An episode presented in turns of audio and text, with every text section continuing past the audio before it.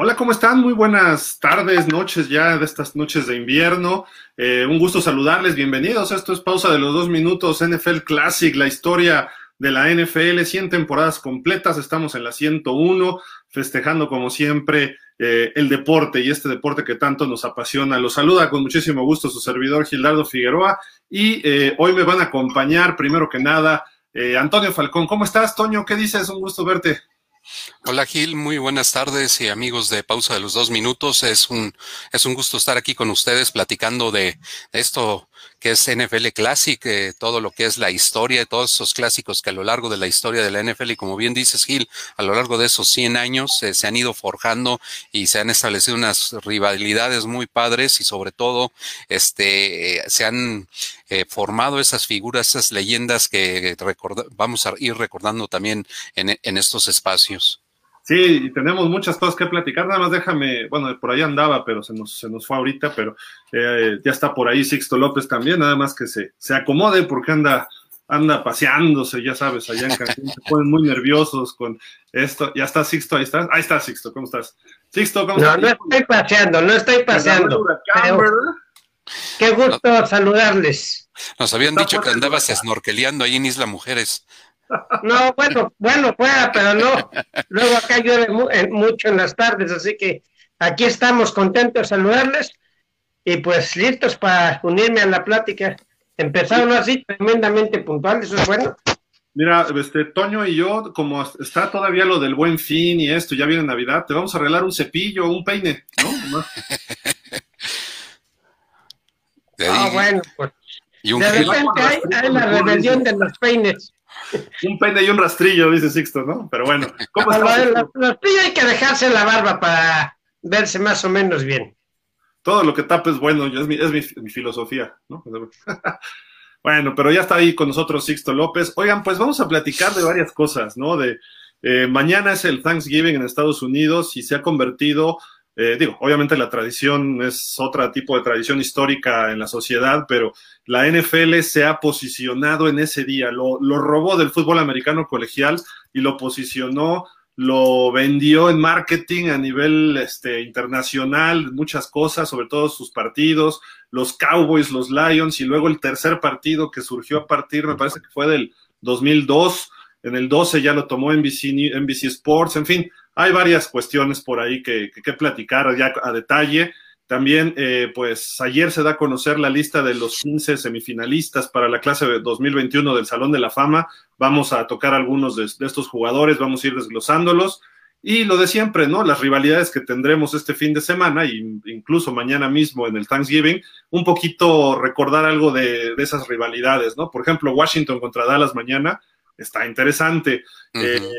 Miami Jets también tiene su, su, historial por ahí. Y así vamos San Francisco Rams, ¿no? También otra de estas. Entonces, eso es lo que vamos a platicar a grandes rasgos el día de hoy. Eh, ¿Qué les parece? ¿Por dónde empezamos? Ustedes digan, este, Toño, Sixto. Pues si quieres empezar con lo del mañana del Thanksgiving, sobre todo, pues sería interesante mencionar que pues prácticamente ya los podemos decir como comodines y que son de cajón año con año, tanto Detroit como Dallas son equipos que, que tienen sus juegos en, en Thanksgiving, ambos, ambos este, de local, y podríamos ahí mencionar que Detroit em, em, empezó a jugar estos juegos de Thanksgiving desde 1934, fue su primero, y ha, ha jugado hasta el momento un total de 80 partidos en, en el jueves de Thanksgiving, y por su parte Dallas comenzó en el, en el 66 y ha disputado hasta el momento 52. Por ahí hay una historia, Sixto, de los Cowboys, ¿no? Que pues querían posicionarse en el mercado de Estados Unidos y Texas Cram dijo de repente, oigan, pues vamos a, ¿por qué nada más Detroit? Nosotros queremos jugar este día también y dijo, vamos para allá. Y así se empezaron a ganar mucha popularidad el equipo de los Cowboys y tuvieron suerte, ¿no? Porque ese año llegan a la final de la liga de la NFL aunque pierden con los Packers, y a partir de ahí empiezan a generar su, su leyenda y, ya es una cosa, quizá más que Detroit, Dallas, ¿no? Verlos en Thanksgiving. Este, Sixto, ¿estás por ahí? Sí, aquí te, te, escucho. Este, no estoy del todo de acuerdo contigo en que sea más tradición el de Vaqueros de Dallas. O sea, simplemente hay que ver el récord que lleva cada equipo en juegos de acción de gracias los vaqueros están con 31 victorias y 20, 20 derrotas y un empate. Y pues Detroit, como ya comentaba ahorita Antonio, pues empezaron en 1934 y hasta ahorita lleva 37 victorias, 41 derrotas y 2 empates. Hay que recordar que únicamente se interrumpió el Thanksgiving en Detroit de 1939 al 44 porque lo que fue la Segunda Guerra Mundial pues tuvo repercusiones en la NFL por varias, eh, principalmente por la falta de jugadores y pues estaba el país en guerra, entonces en esos años se interrumpió que hubiera juego de acción de gracias. Pero esto es una tradición que yo creo que, cuenta más. Claro, los vaqueros pues lucen porque generalmente tienen mejor récord, ¿no? Pero, pero yo creo que la tradición en Detroit es interesante. Y, bueno, ya que hablamos del Thanksgiving, pues ya nos quedamos con solo dos juegos para mañana por culpa de los cuervos de Baltimore, que pues ya por todo lo que traen del coronavirus se tuvo que reprogramar su partido para el domingo al, en el horario de la mañana. Sí, y, fíjate, aprovechando ahí este Gil y Tirso, este, este, Sixto, perdón, este que eh, hablando de la tradición de Thanksgiving, eh, de, lo que son las 32 franquicias de la NFL que, actualmente pues, están ahí en la liga, es, eh, solo hay una que nunca, nunca ha jugado en juegos de jueves por Thanksgiving, y esa es la de los Jaguares de Jacksonville. Ahí no conocen lo que es jugar en, en el Thanksgiving, ¿no? Entonces es, curioso, hay varios con uno, pero en Jacksonville no, no ha habido esa oportunidad de que los jaguares jueguen en jueves. Sí, curioso, ¿no? Y, creo que el equipo que más, eh, la, racha más larga sin aparecer es ahorita, bueno, que no sea obviamente los jaguares, son los Rams que desde el 75 no se les ha visto en, día de, acción de dar gracias, ¿no? Sí, es el más antiguo, que ahí los Rams este, en el 75 y, como bien dices Gil, es, es una, pues ya estamos hablando que prácticamente de 30 y, no, 45 años. Sí, bastantito. Y además los Rams, ¿no? Un equipo tradicional, un equipo que eh, pues nos tiene acostumbrados a buenas temporadas, ha, sido por momentos, ¿no? Pero pues ni siquiera en la época de, de Kurt Warner, ¿no? Y, ni la, y recientemente tampoco deberían haber estado, pues ya aparecido por ahí, por lo menos en el de, el de jueves en la noche, ¿no? Que le agregó todavía algo extra, ¿no? Normalmente en Estados Unidos la tradición es comer cenar a las 5 o 6 de la tarde en Thanksgiving. El y, pavo. pues ya, después del juego de Dallas, exacto, el famoso pavo, con su gravy y, su pastel que es de calabaza. Sí, o qué, ¿no? el, el, pumpkin pie. Ese, ¿no? Entonces, después de comer eso, pues ya se quedaban en familia platicando, pero no, la NFL en el 2012, 2012 fue, sí, no, creo que desde el 2003, no sé, por ahí, con NFL Network. Ah, sí. De repente dicen, pues vamos a poner un juego en la noche. A partir del 2006, el primer, el, tercer partido Thanksgiving se agrega el 23 de noviembre del 2006 y en esa ocasión los jefes de Kansas City le ganan a los Broncos de Denver 19 a 10. No sé si mientras me falló el audio tantito ustedes habrán comentado, este, pero ese tercer juego es el único, digamos, itinerante que cambia de sede cada año, porque nosotros pues son los que ya platicábamos. El partido del horario matutino siempre en Detroit y el de la tarde no cambia de, ser en el estadio de los vaqueros. De, acuerdo. Se volvió como tradición en esas dos ciudades, ¿no? Así es, y, como bien dice ahí Sixto, en el 2006 arrancó este el tercer juego que se ha ido alternando y todo esto fue a, raíz del, de la incursión de NFL Network en, los juegos estos de jueves por la noche, eh, e incluso haciendo ellos mismos la, bueno, la producción entre comillas, ¿no? Pero ellos llevando la conducción, ¿no? Sí, pero ellos eh, eh, lo hicieron hasta el 2011 y en el 2012, el famoso bot fumble de Mark Sánchez, eh, ¿se acuerdan cuando se estampa con el trasero de uno de sus niñeros, y lo recuperan los pads? Fue el primer eh, juego de jueves de Thanksgiving o de Día de Dar Gracias eh, nocturno para NBC, para la cadena NBC, y desde entonces se han traído ese juego, mientras que los otros dos partidos, en, en estos años recientes, se lo alternan entre CBS y y Fox están alternando un día hace uno el de Detroit, que es el de temprano, y otro el de Dallas, ¿no? Sí, y de hecho el de mañana, el de Detroit va por CBS y el de Fox es el de Dallas. Ok. el, CBS es Dallas. No, CBS es Detroit y Fox va con el de Dallas. Ok. Y de hecho, normalmente eh, son, eran tres equipos de la Nacional y un juego interconferencia. O sea, bueno, dos, un juego de la Nacional y uno interconferencia, que va a ser, es el caso de estos dos partidos, ¿no? Que es Houston Texans visitando a Detroit y el otro es eh, Dallas recibiendo a Washington, ¿no? Entonces, ese formato como que lo mantiene la NFL y el de la noche iba a ser Baltimore contra Pittsburgh, pero por algunos asuntos de COVID en los Ravens se pospuso para el domingo a las 12 y cuarto tiempo de la Ciudad de México, 1 y cuarto tiempo del este de Estados Unidos. Eh, pero era, iba a ser un partidazo en teoría, ¿no? El de Pittsburgh contra Ravens, que yo recuerdo por ahí hubo un nocturno entre, por ahí del 2012 o 13, de Ravens contra San Francisco, que le pusieron el Harbaugh, ¿no? Porque ah, eran los hermanos Harbaugh, los coaches. Y creo que fue después del Super Bowl, no me acuerdo si fue antes o después del Super Bowl que tuvieron. Fue en el, en el 2013, sí. Eh, Baltimore 16-6 a San Francisco el 24 de noviembre del 2011. 11, sí. Ah, ok. Sí, porque en el 2013 también fue Cuervos, pero contra Pittsburgh. ¿Ya también hubo un Pittsburgh Ravens? Sí, en el 13. El 27 de noviembre del 2013, sí. Ok. Interesante esa, situación. Y, fíjate lo que mencionabas, Gil, eh, de eso de hacer un juego divisional y uno este, contra la otra conferencia. Eh, generalmente eh, el juego divisional siempre, bueno, por ejemplo, en este año, pues el divisional es Dallas-Washington, pero el, el, año pasado fue Detroit-Chicago y, y en el nocturno Atlanta-Nueva Orleans aunque ha habido este, ocasiones en el 2018 que los tres juegos fueron divisionales, Detroit, Chicago, Dallas, Washington y Nueva Orleans con Atlanta. Ahí se rompió lo de un, interconferencia. Hubo una semana, ¿verdad? Que un, digo un año que fueron puros de la nacional. Ajá, que fue en el 18. Fíjate.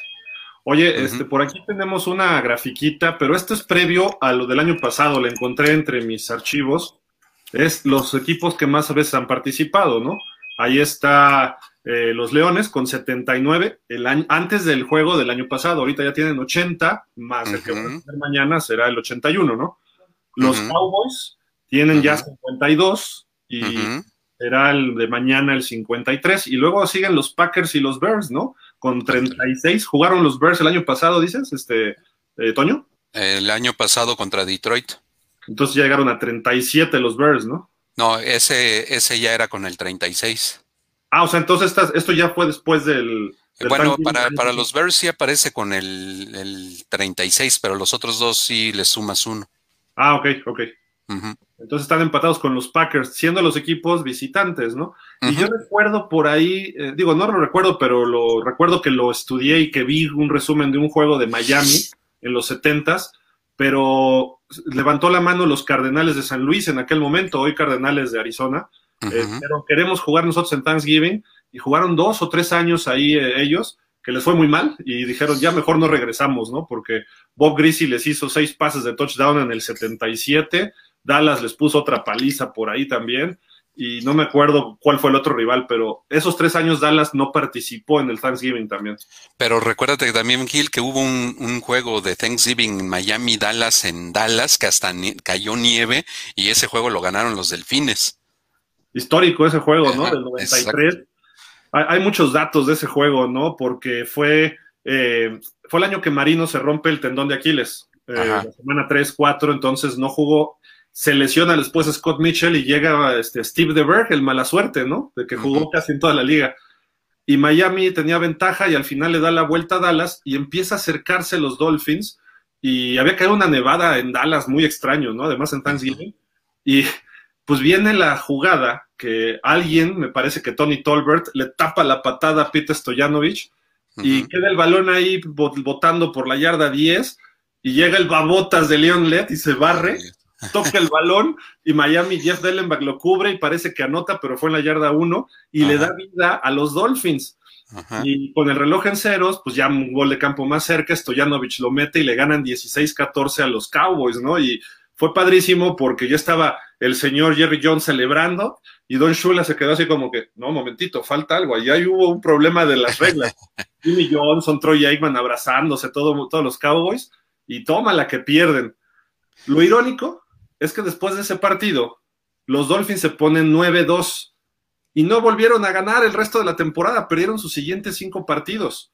Y los Cowboys ya no volvieron a perder, se fueron hasta el Super Bowl y lo ganaron por segundo año consecutivo sobre los Bills, que fue el Super Bowl 28, que le ganan a 30-13 a los Bills en, en el Georgia Dome de Atlanta. Entonces, ese, ese juego cambió, fue, fue, muy, o sea, representativo para las dos franquicias, ¿no? En ese momento, pero bueno, y este, eh, fue, y como dos semanas después, o no es cierto, creo que ya dos semanas antes ya había roto el récord Don Shula de eh, coach de todos los tiempos contra Filadelfia, entonces, eh, digo, pues ese dato Shula tuvo marca ganadora sobre Tom Landry y sobre Jimmy Johnson. La, el único problema es que perdió Shula el Super Bowl contra Dallas, ¿no? Pero que le ganó como 6-1 a Tom Landry y 2-0 a Jimmy Johnson. Que Jimmy Johnson es muy querido en Dallas, pero odiado en Miami, ¿eh? sí, porque no, no le fue mal pues no le fue mal, pero tampoco lo que se esperaba, ¿no? Claro. Ahorita que comentaban ustedes de Leon Lett con ese error absurdo en el juego de acción de gracias, en que, como decían, pues le costó a los vaqueros. Leon Lett venía de, antes de eso, en el Super Bowl 27, había cometido el error de celebrar prematuramente cuando se recuperó un balón suelto y se escapaba para anotar.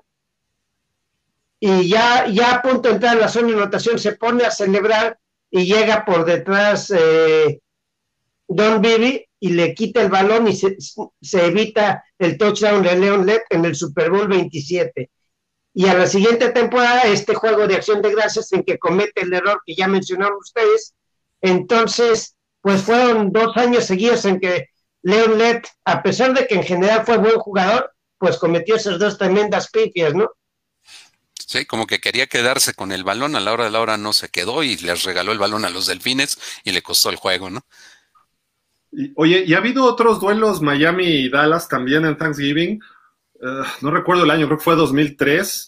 Le ganó Miami 40-21 a los Cowboys con todo y Bill Parcells, me parece que ya estaba. Jason Taylor de un juegazo, Ricky Williams, este señor que le gustaban ciertas cosas por ahí fumar, este, Jay Fiedler, el coreback de Miami, y le ganaron bien a los Cowboys. En el 99. sí, en 2003. 40, 21. 2003.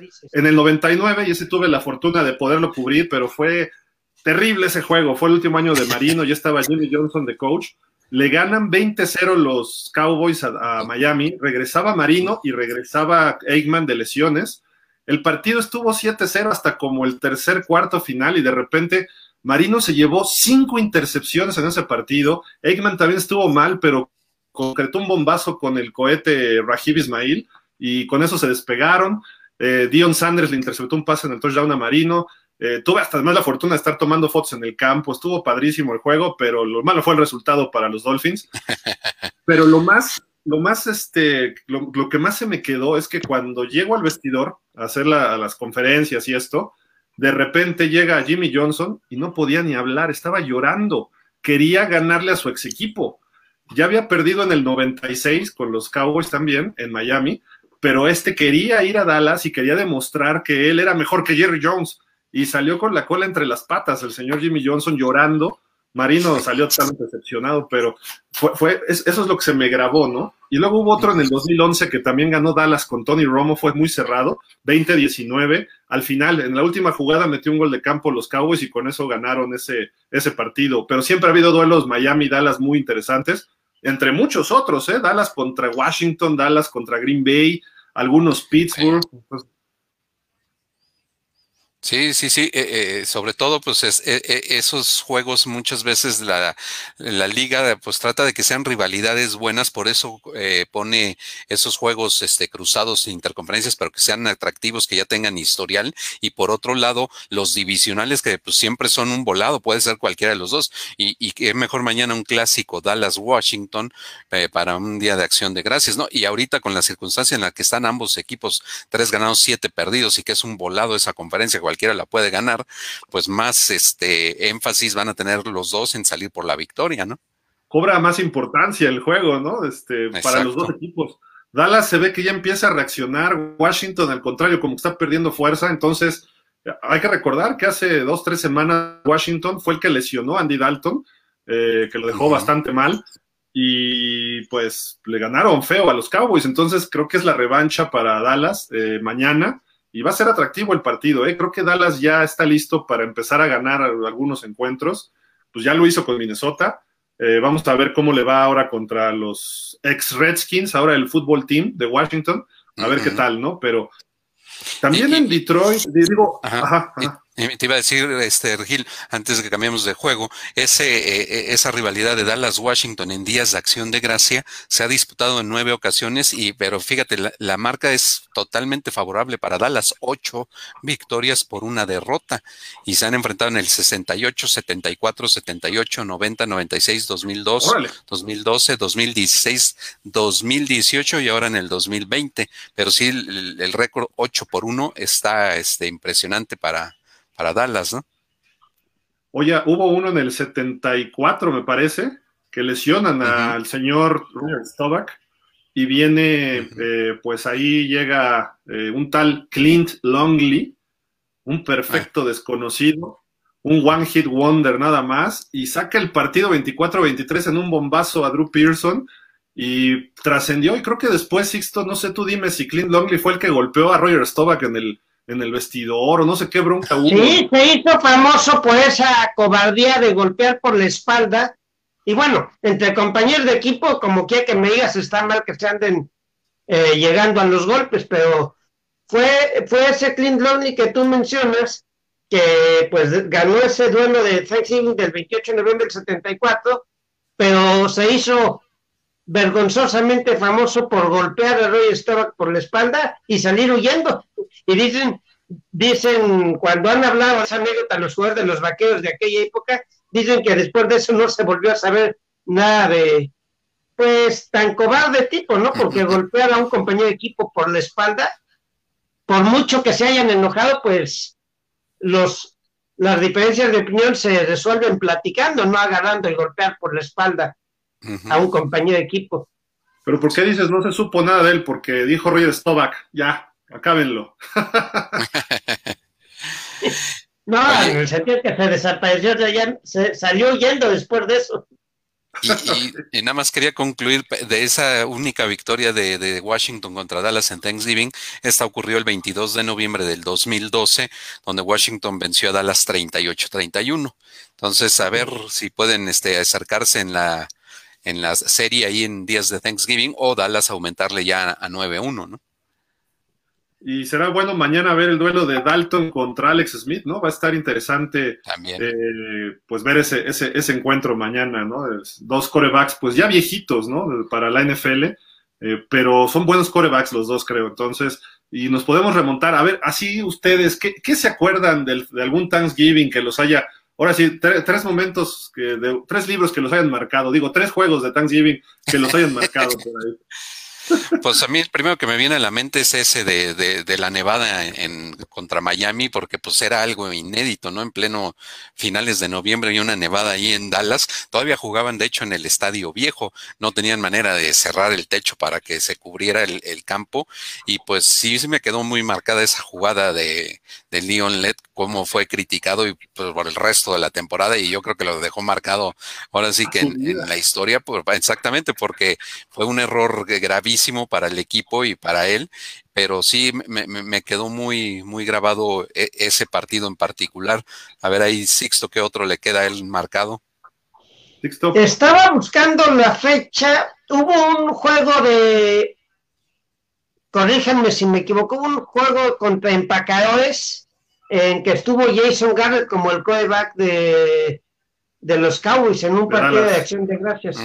Y lesionaron a Aikman, ¿no? Y entró Jason Garrett y sacó el partido y dio un partidazo, metió como 40 puntos y digo, tenía un equipazo Dallas, ¿no? En los Aquí, 90. Si encontré bien el marcador, ahorita les voy a buscar más datos, fue eh, Vaqueros ganó 42-31 a Green Bay el 24 de noviembre del 94. Ahí está. Eh, bien el marcador, ahorita les voy a buscar más datos. Yo creo que, Sí. que fue ese, ahorita, ahorita lo comentamos en un segundo, pero sí a mí se me quedó grabado ese partido. Sí, sí, fue, fue también así de los icónicos. Eh, era una costumbre ver a Emmitt Smith anotar, ¿no? Además, por ahí tuvo una escapada, no se me acuerdo si fueron los gigantes o los mismos Packers. En los noventas, además, pusieron varios duelos de Favre contra Eggman. Y si no mal recuerdo, creo que Eggman es el, el coreback con más yardas en juegos de Thanksgiving, ¿no? En la historia. Eh, digo, juegan cada año, obviamente eso surgiría, pero también hubo partidos de Barry Sanders, ¿no? Con los, con los Lions, muy interesantes. Le, le aplicó uno de 170 yardas a, a Chicago. Sí. Sí, Barry Sanders con, con los este, Leones de Detroit tuvo ahí también una, una larga eh, oportunidad y, cantidad de partidos que le permitían este, devorar yardas y, y sí, eh, eh, esos este, juegos que tú mencionas, Gil, de, de Barry Sanders, tu, fueron en los noventas, ¿no? déjame tratarlo de ubicar en cuál de ellos fue. Seguramente Mientras... ha de haber sido el del 97, ¿no? De en donde ganó Detroit 55-20 a Chicago. Ese, ese, ese fue. Ese Ajá. fue. Sí. A ver, yo encontré aquí un dato de lo que estabas platicando ahorita, Gil. Eh, el récord de más yardas por pase en juegos de acción de gracias. Eh, Tony Romo está en segundo lugar con 2.338.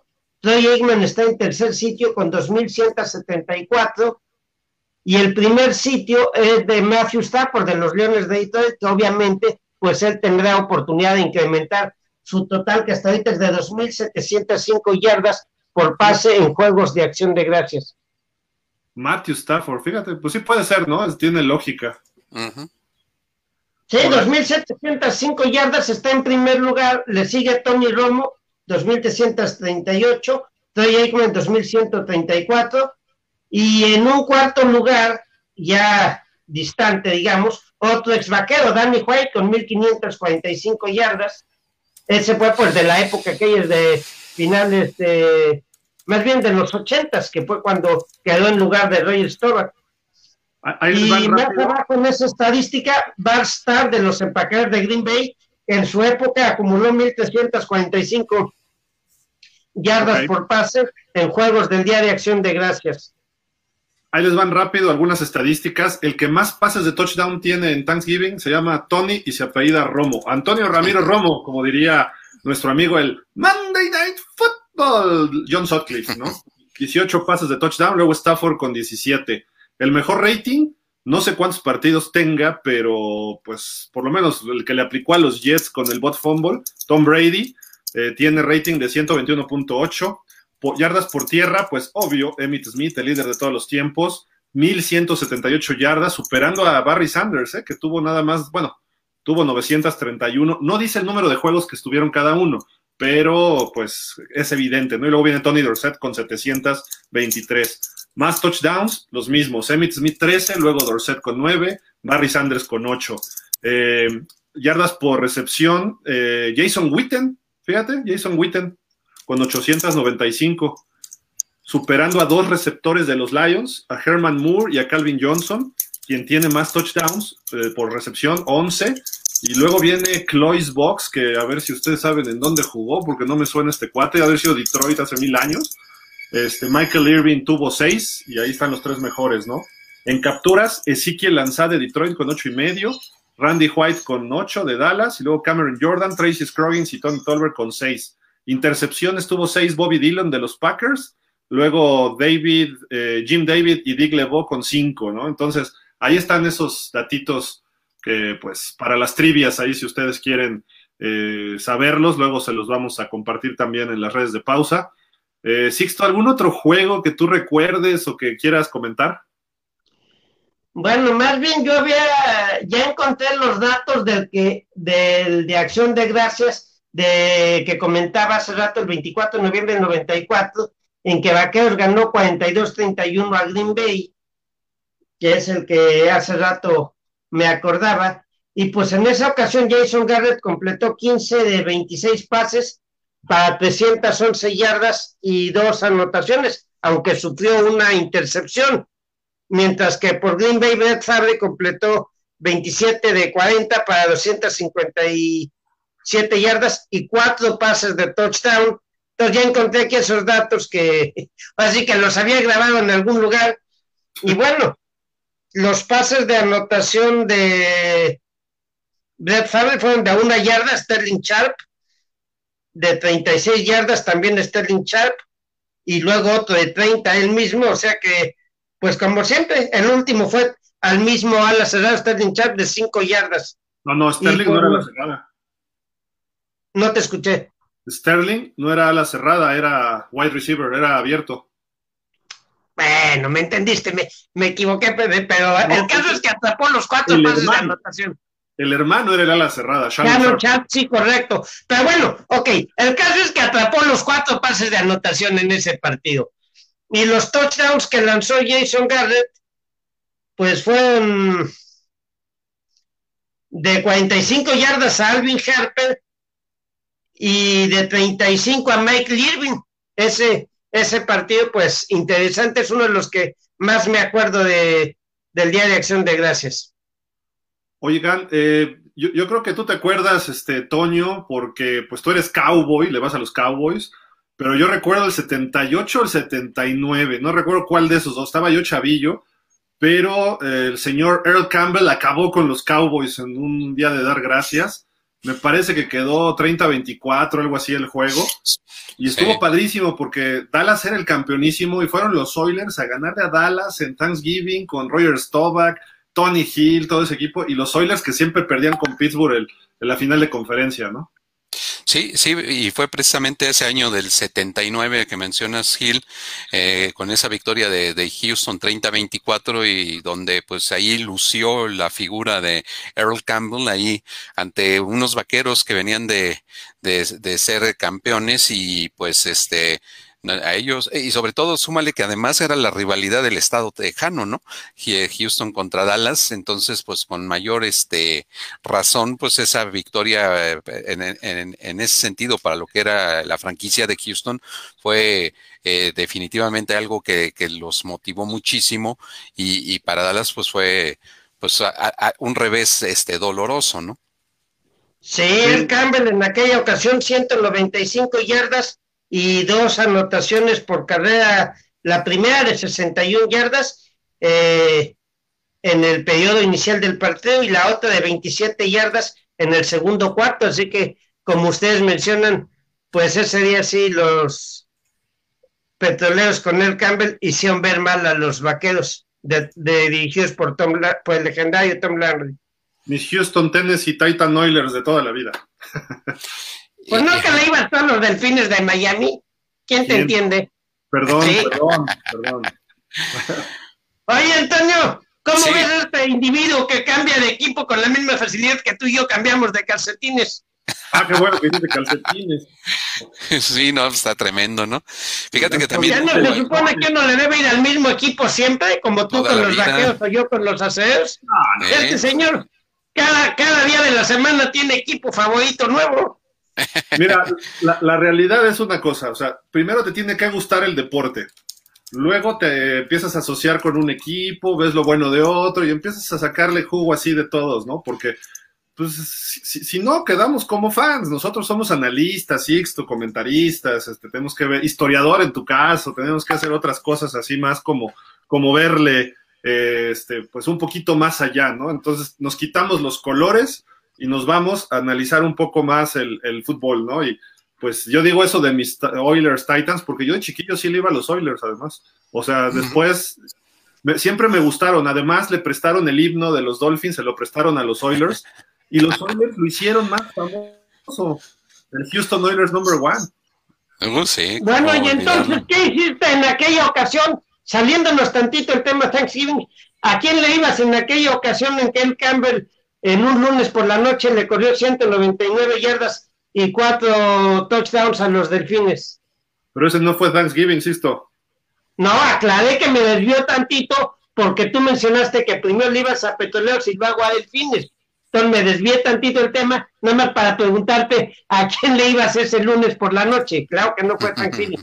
en ese lunes, de noviembre. En ese lunes le iba a los Oilers. En otros partidos le he ido a Miami. Depende cómo esté de humor. De humor. Oye. O sea que Villamelón nada más no poder. ¿Por qué? Villamelón es alguien que, que, no sabe del deporte. Yo sé demasiado que tengo dos equipos más. Yo, yo, le voy a 30 equipos de la NFL. Hay dos que no soporto, pero me lo voy a reservar. Oye, y otro juego que también este, quería recordar de esos de Thanksgiving, que, que, fue un juegazo, fue aquel que se disputó el 26 de noviembre del 87, o sea, mañana van a ser 33 años, eh, entre Dallas y Minnesota, que quedó 44-38 en tiempo extra.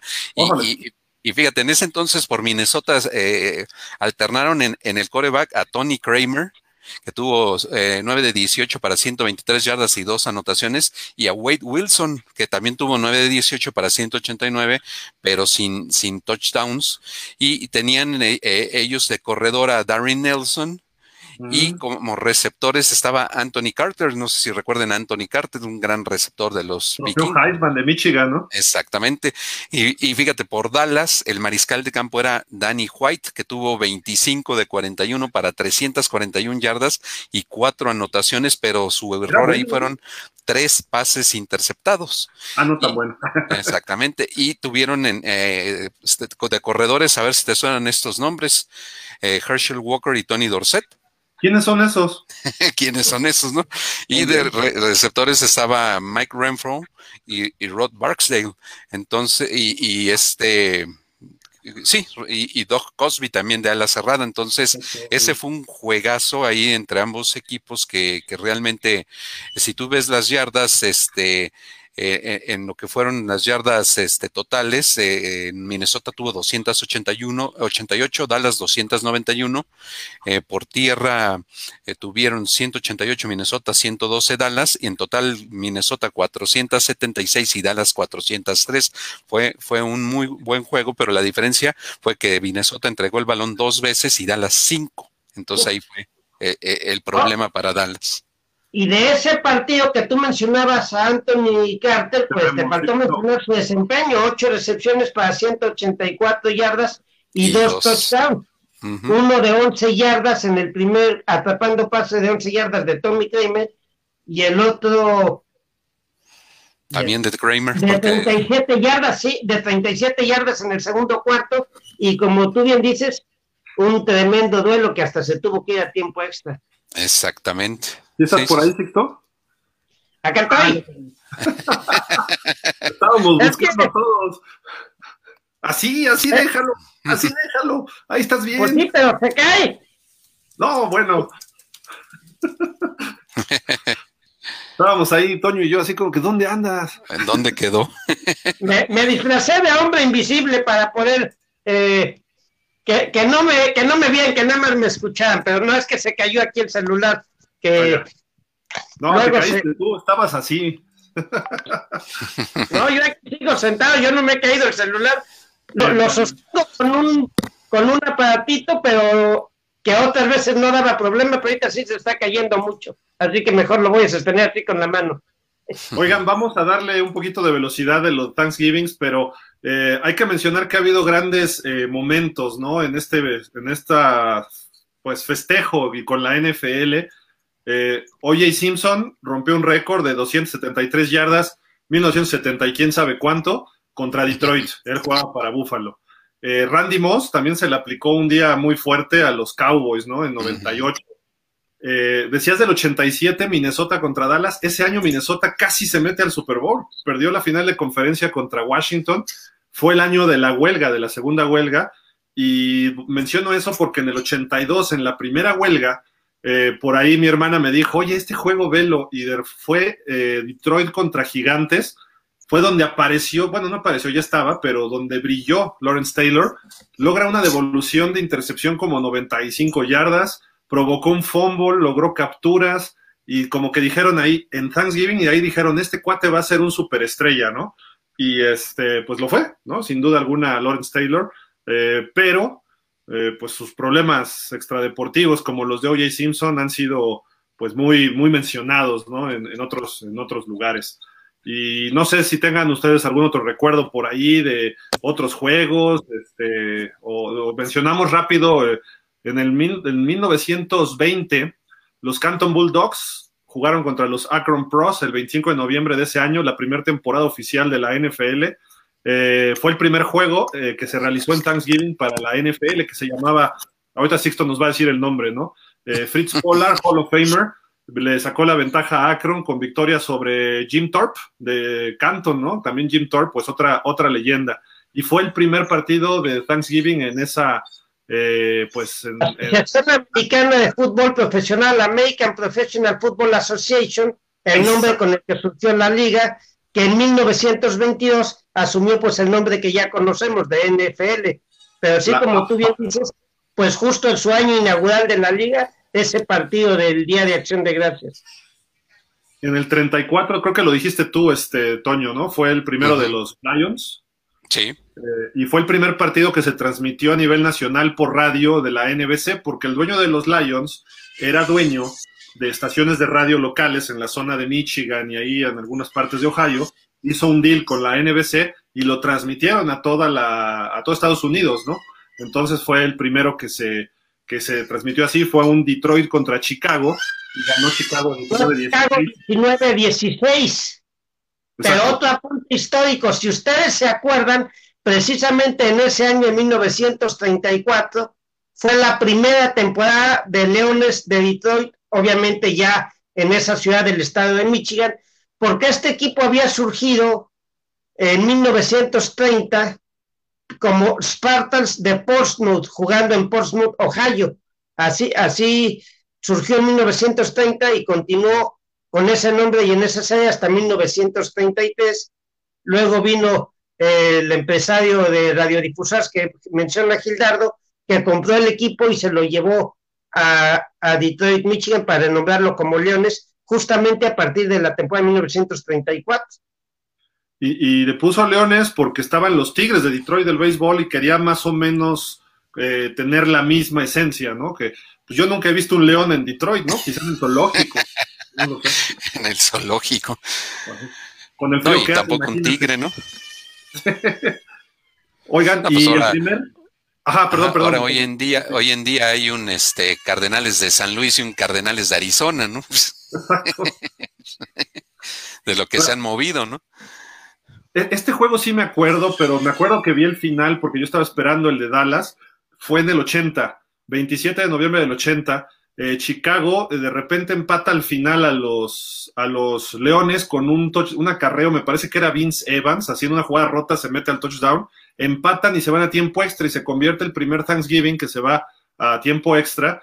Lo gana Chicago porque en la patada ganan el volado, viene el kickoff y se va hasta touchdown el equipo de Chicago, un tal Dave Williams, y venían perdiendo 17-3 y terminan ganando 23-17 13 segundos duró ese partido en tiempo extra nada más y los Osos le sacaron el partido a los Leones con Gary Danielson en aquella época, Billy Sims, eh, y me parece que ya estaba de reserva de coreback Eric Hipple, ¿no? Y estaba de coach Monte Clark, que había salido de los coaches asistentes de los Dolphins del 72. Sí, eh, y, sabes que también es, e, es importante destacar, Gil, de estos este, juegos de jueves por la noche, que también han propiciado que muchas veces, este, eh, pues, eh, ahora sí que me voy a pegar a lo que es la, la tradición, pues ya, ya no se entiende allá en los Estados Unidos un jueves sin, sin los juegos de Thanksgiving, ¿no? Entonces, eh, eh, es la ocasión ideal para que la gente, por ejemplo, en el caso de Detroit, van en la mañana al, mediodía ahí al, al, juego y después de ahí se van a, las casas, este, se reúne la familia, parten el pavo, conviven. Entonces, como que sí son unos motivos adicionales para, para mantener esta tradición y que las familias estén reunidas. Y qué mejor que para los americanos que el deporte favorito es el fútbol americano, disfrutarlo en familia y todos juntos. Y también hay algo, a veces, si tú que haces el programa de colegial, también hay algunos partidos colegiales en Thanksgiving, que esa era la tradición. Y, digo que la NFL se lo robó a la NCAA prácticamente.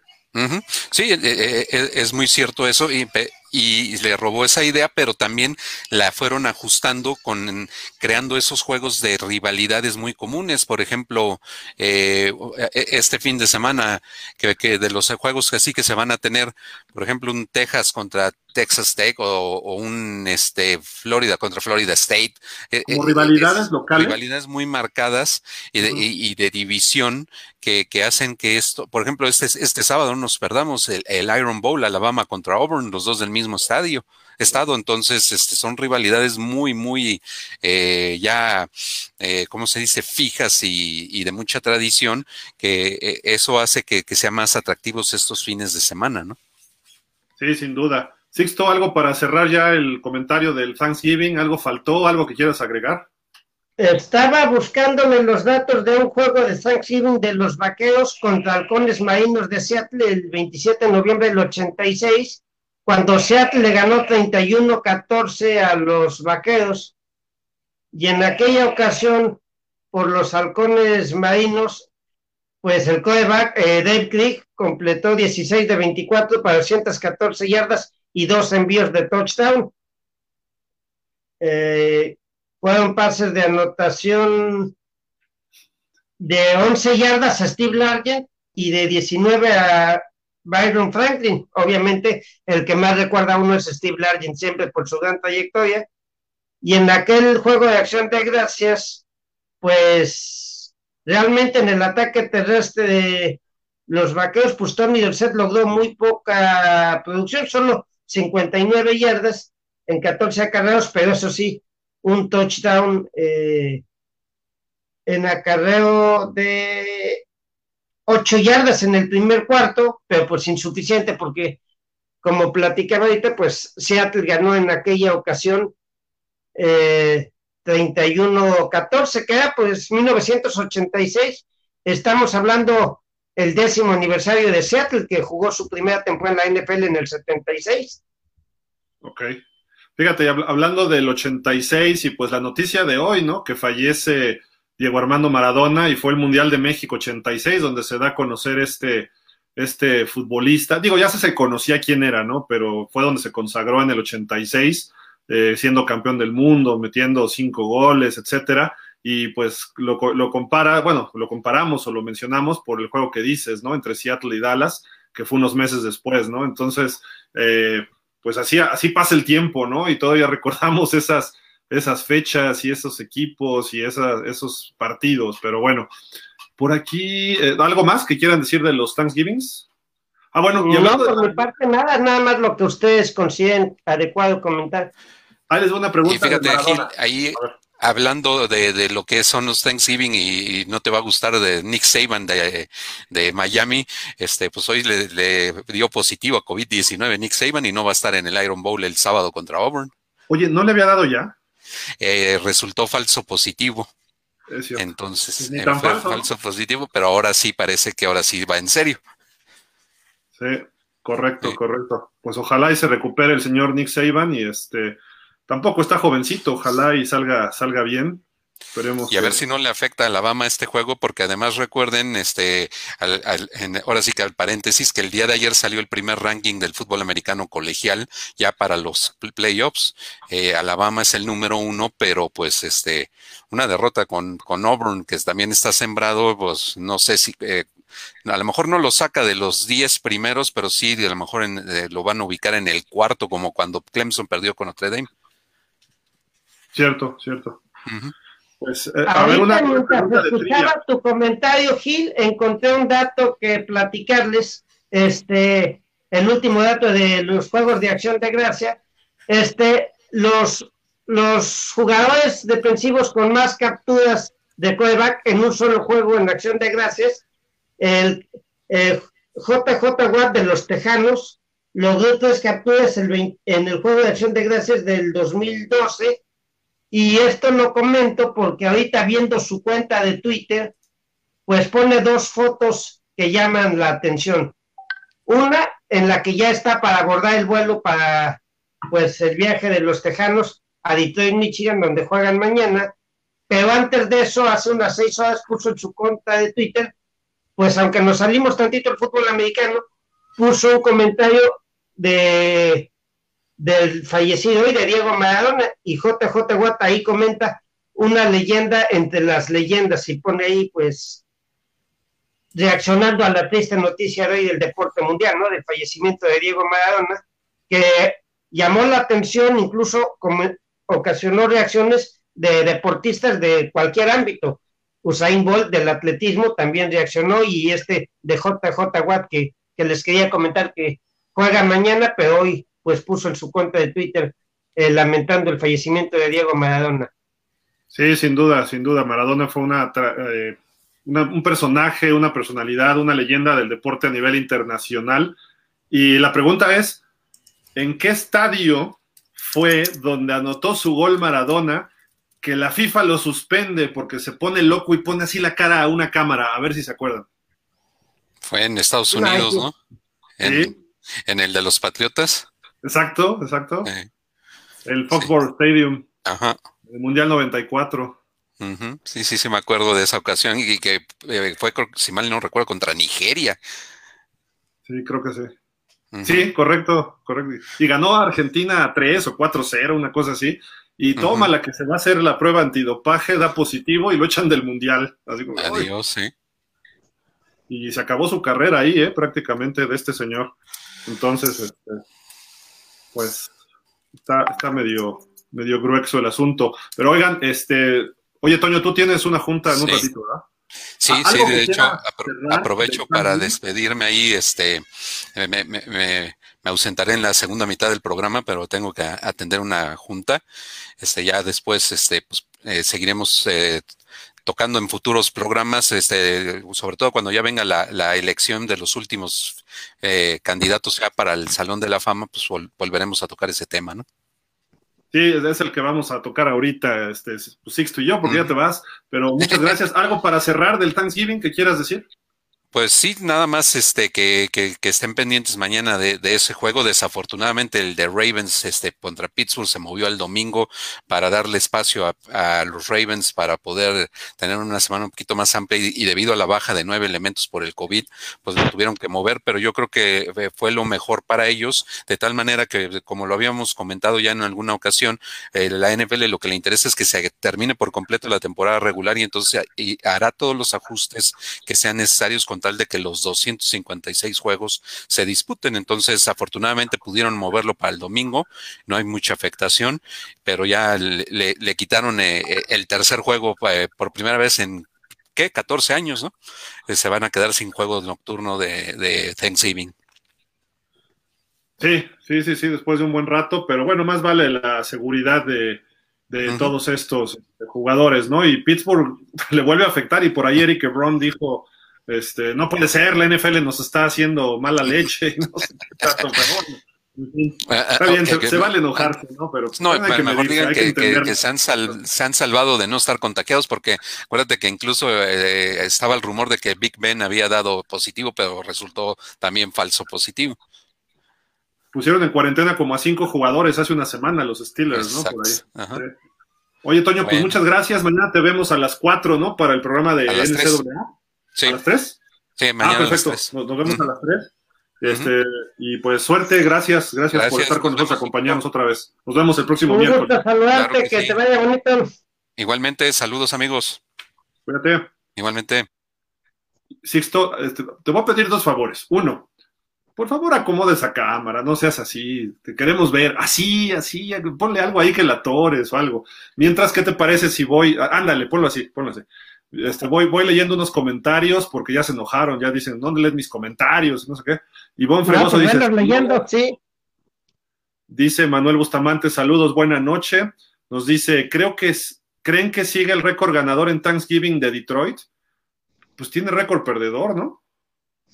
Sí, sí tiene récord perdedor, ahorita lo encuentro, lo comentábamos. ¿no?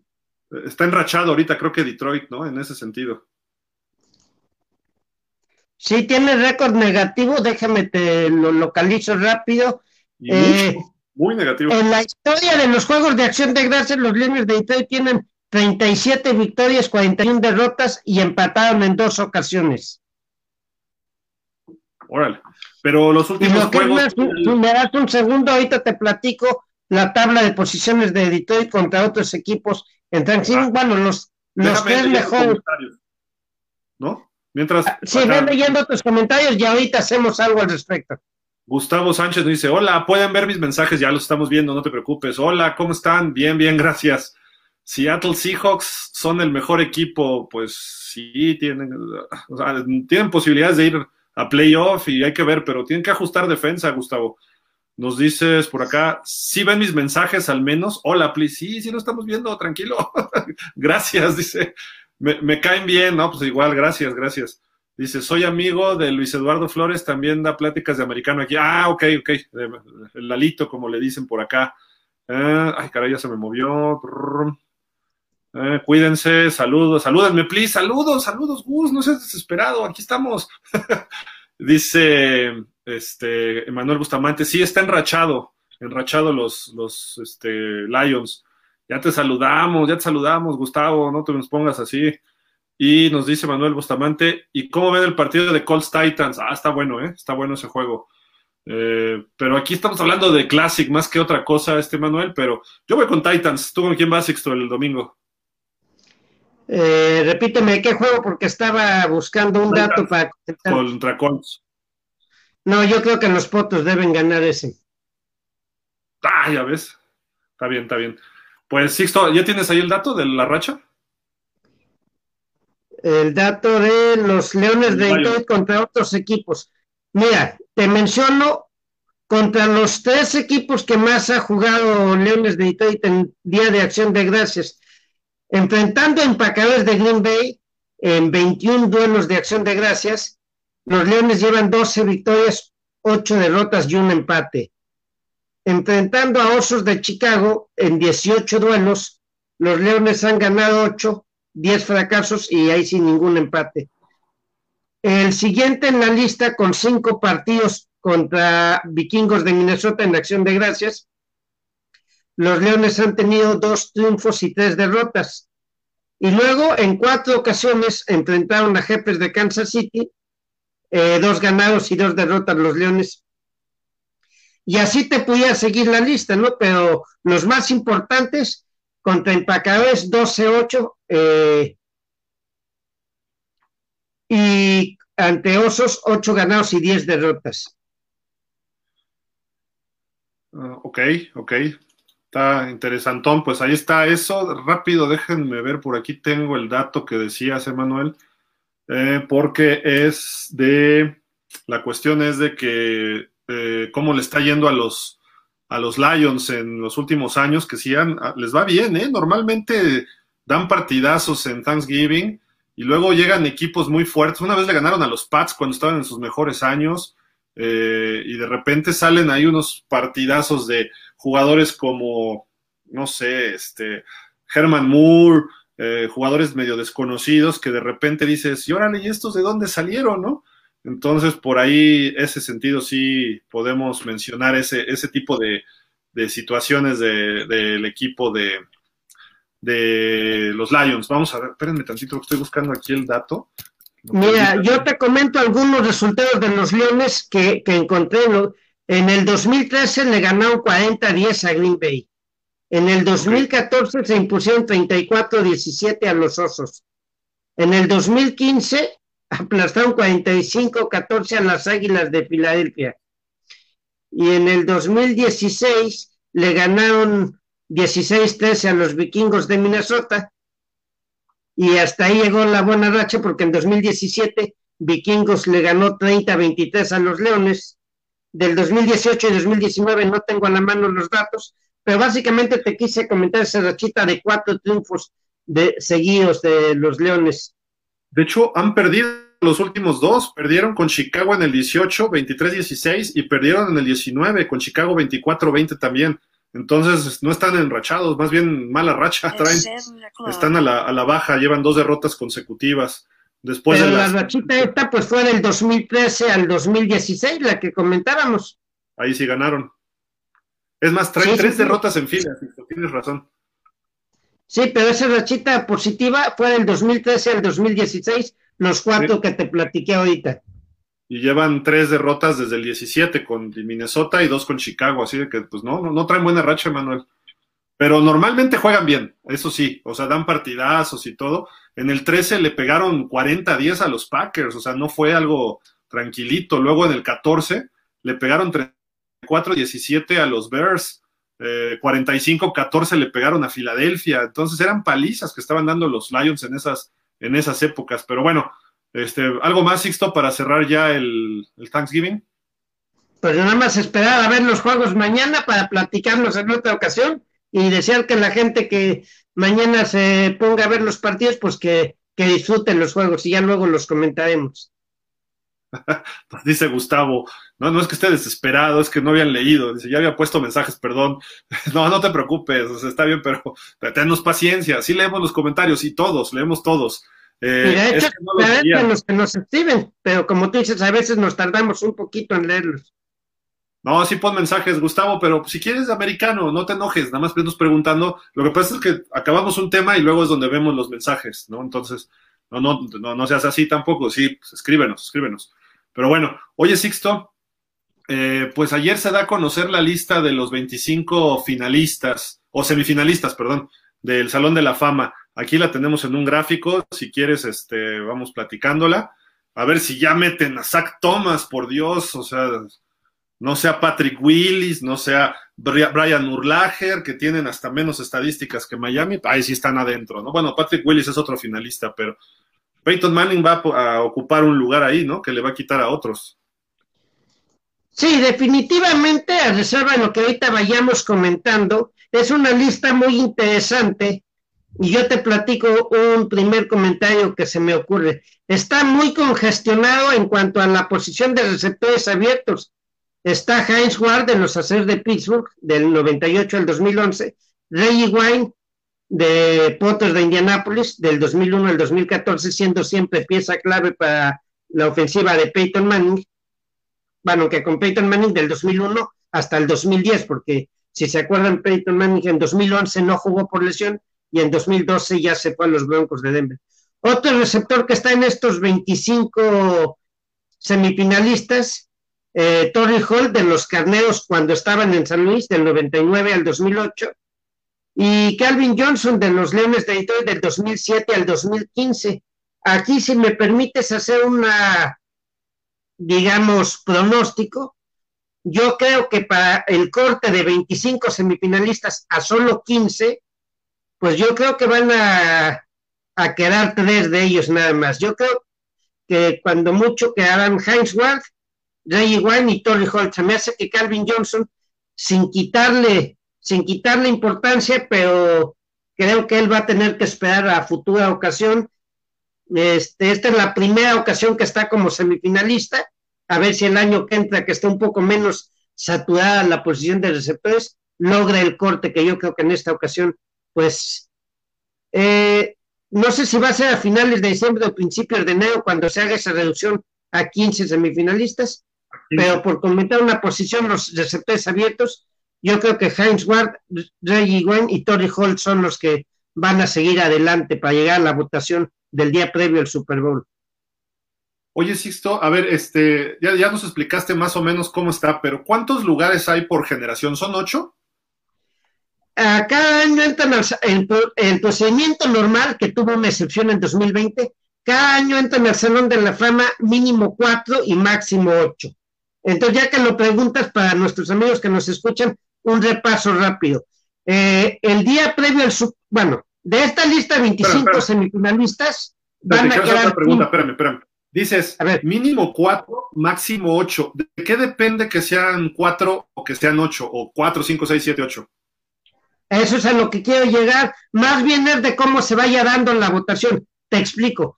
De estos 25 semifinalistas, cuando se haga el corte van a quedar 15 finalistas de la era moderna, 15 finalistas de la era moderna, los que sobrevivan de esta lista que ahorita vamos a comentar.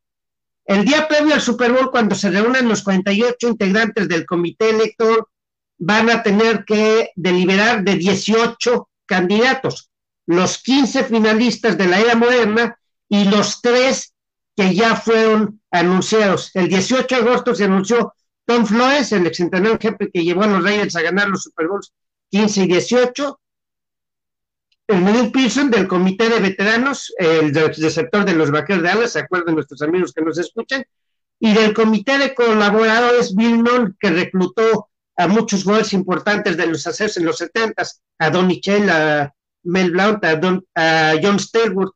Entonces, para contestar lo que me decías ahorita, usualmente el procedimiento cuando se reúnen el sábado, el día anterior del Super Bowl, primero evalúan a los tres de los comités de los tres que pasaron automáticamente como finalistas, Drew Pearson, Tom Flores y Bill Nunn. Van uno por uno. Sí o no, evalúan si merece, igual tienen que alcanzar el 80% de los votos. Ya que definen cuántos de esos tres lugares se van a ocupar, vamos a suponer que se solo eligen a dos. Vamos a suponer los que yo creo, que eligen a Tom Flores y a Drew Pearson. Entonces ya están dos lugares quedan disponibles, si se fueran al máximo de ocho, quedan disponibles seis. Ok. Y entonces, de los 15 finalistas de la era moderna, pues son esos seis, los, solo van a ser seis los que puedan avanzar, porque ya que hayan definido de esos tres finalistas que ya están, se van a ir así eh, evaluando. Primero van a reducir de 15 finalistas a 10 y de ahí reducen eh, a cinco o hasta el número que haya quedado disponible, dependiendo del proceso inicial que ya te comenté, de los tres de los comités que ya, que ya se anunciaron con anterioridad. Pero requiere un número de votos, digamos, un porcentaje A cada uno, cuando van evaluando, y si tú te acuerdas, siempre se ha comentado, y en ocasiones en algunos superlux, por ejemplo, John Horrigan nos platicaba el día previo a esa reunión, el procedimiento es que hay un presentador, por si hace falta, que por ejemplo en el caso de Peyton Manning va a estar absolutamente de sobra, hay alguien que llega y como que impulsa la campaña y presenta a cada candidato antes de someterlo a votación y da un pequeño discurso. Por lo general es un periodista de gran tradición que haya cubierto el equipo en que destacó más ese jugador. Y entonces el que hace esa campaña habla un poquito sobre el jugador y dice, bueno, los méritos de él son tantos pases de anotación, su calidad como líder, en fin, se suelta su rollo cada quien. Y de ahí ya se hace la votación y al alcanzar el 80% de los votos, ese es el número mágico para cualquiera de los que vaya a resultar elegido el día previo al Super Bowl 55. ¿Y qué pasa si salen unos 10 jugadores con el 80% de votos, ¿se vuelve a hacer otra votación? Eh, no tengo el detalle exacto, pero me imagino que sí, porque, porque no, no pueden rebasar el límite. Los estatutos han ido cambiando. En otra ocasión eran máximo siete, pero la última vez que, se hizo cambio es mínimo cuatro, máximo ocho. Claro, el 2020, por el año del centenario de la liga, pues fue la excepción. Se eligieron, como tú sabes, 20, que por cierto tienen pendiente su ceremonia de introducción para el sábado 7 de agosto del 2021, porque la introducción de los que resulten elegidos ahorita va a ser el domingo 8 de agosto, o sea, va a haber dos días seguidos de ceremonias de introducción allá en Canton, Ohio. Está pesadísimo eso, pero bueno. a, ver si, a ver si nos toca el privilegio de estar por allá, como estuvimos en 2013, si te acuerdas vamos a tratar de ir porque son un chorro, ¿no? Pero bueno, oye, este, aquí están los 25 semifinalistas. Yo, yo creo, bueno, lo que yo sé es que ya hay de cajón dos boletos garantizados para los veteranos y colaboradores, ¿no? y pueden ser hasta tres. Y los otros cinco los llenan con todos estos semifinalistas, ¿no? O depende también si los votos se cumplen con los veteranos y colaboradores. Entonces, eh, por ahí va más o menos, ¿no? Entonces, de aquí probablemente cinco o seis, ¿no? Sí, mira, yo te voy a decir, la tendencia es que por lo general son dos ya seguros, sobre todo porque por un tiempo corto, creo que va a ser por tres o cuatro años, establecieron recién esto del comité de entrenadores en jefe para acabar con el rezago de coaches legendarios que ya deberían estar. Tom Flores, que este año fue eh, designado finalista automático, y no te extrañe que el próximo año el comité elector ponga, por ejemplo, como finalista a Don Corriel, legendario exentrenador con cardenales y con cargadores. Pero yo, mi pronóstico sería, y a ver si tú estás de acuerdo, para mí creo que los tres de estos comités van a alcanzar los votos, el 80% de los votos, por cómo se ha ido manejando, por cómo se ha ido haciendo sus semblanzas. Así que en tal caso, si es correcto y son elegidos estos tres que ya están como finalistas automáticos, entonces, como tú bien dices, quedarían cinco lugares. Bueno, quitando el de Peyton Manning, que es evidente que va a ser electo este año, entonces quedarían cuatro, cuatro codiciados y muy escasos boletitos para la inmortalidad, al menos en este 2021. Y ahí es donde se va a armar otra vez, y seguro que tú ahorita vas a comentar algo muy interesante sobre eso, se va a armar la polémica de siempre, que por qué no entra este que sí lo merecía y por qué eligieron aquel. Pero es que todo esto viene a, pues a darse porque pues es muy, muy reducido la cantidad de miembros. Fíjate, 346 miembros del Salón de la Fama en la historia.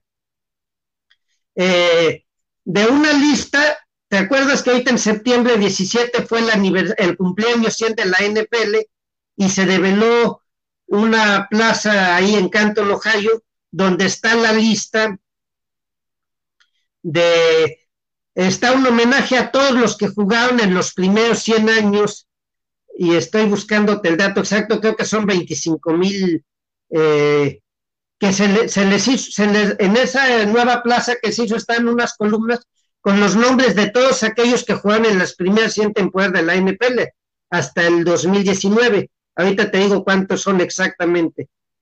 Eh, 25.488. ¿Por qué te menciono esto? Porque imagínate, como desde que un jugador se retira tienen que pasar cinco años. O sea que para efecto de esta elección son todos los que están ahorita disponibles todavía jugar, eh, ya no jugaban desde mucho antes de este 2019. Entonces, de 25.488 que han jugado en la NFL hasta la primera, hasta la campaña del 2019, la temporada 100, de esos solo 346 han llegado al Salón de la Fama. O sea, fíjate qué tan complicado es tener los méritos suficientes y acaparar la atención del 80% de los 48 que integran el comité elector para conseguir pues un boletito a la inmortalidad, que este año, como ya decíamos ahorita, va a estar más que cotizado. Sí, mira, fíjate que a, mí no me parece que entren tantos actuales o más recientes y estén quitando espacios para gente de los 80, 70, 60 y para atrás. ¿No? Digo, obviamente ya han tocado muchos esos años, pero ha habido jugadores que se quedan de finalistas, finalistas, y se tienen que esperar después unos años para que entren ya como de los de la vieja guardia, ¿no? Eso a mí no me parece. ¿Por qué? Porque saturan y vamos a la lista actual. Por ejemplo, ¿Qué tiene que hacer ahí Tony Boselli? ¿Qué tiene que hacer ahí? Déjame ver qué otro. Ah, Eric Allen, fue buen corner y todo, pero hay corners, te la puesto, de los 70s, 80s, quizás 60s, que a lo mejor fueron finalistas y nunca calificaron. Entonces dices, no le quites espacio a los viejitos viejitos.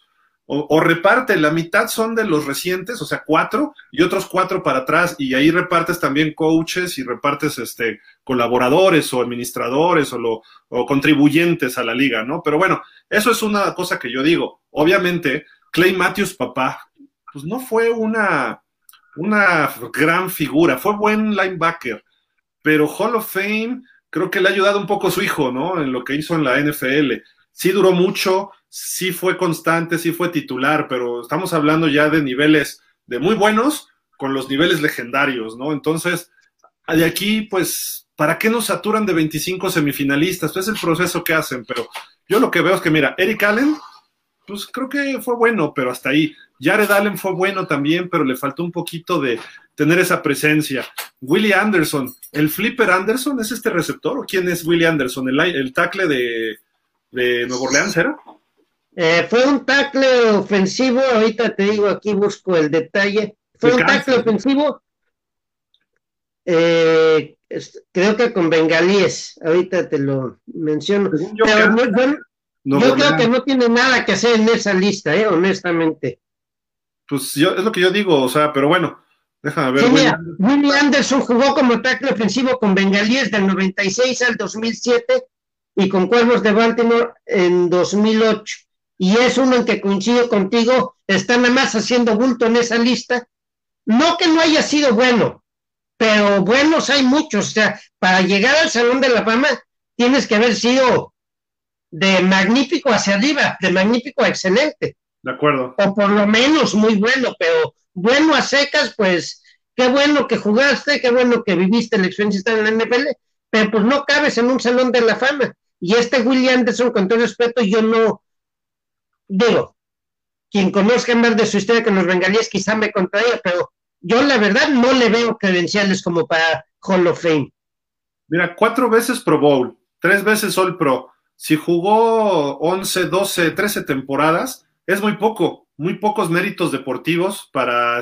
Ahora, jugaba en un equipo chico de Cincinnati, me prefiero un mercado chico, pues a lo mejor por eso no fue tan famoso y por eso no lo invitaban a los Pro Bowls. Pero creo que fuera de eso, este, pues sí estorba. Y, ahí voy con el que sigue, Ron de Barber, este corner safety, no fue malo tampoco. O sea, aquí todos los jugadores tienen sus méritos, pero yo no creo que pase el corte este chavo la siguiente final, ¿no? Y digo, chavo, pues no está tan chavo, ¿no? Pero eh, sí fue parte de la década de los 2000, eh, tuvo 40 intercepciones, 25 sacks, pero era una defensiva brutal que permitía eso, ¿no? Tenían a Derrick Brooks, tenían a John Lynch, tenían a Warren Sapp, que fueron campeones del Super Bowl 37 con Tampa.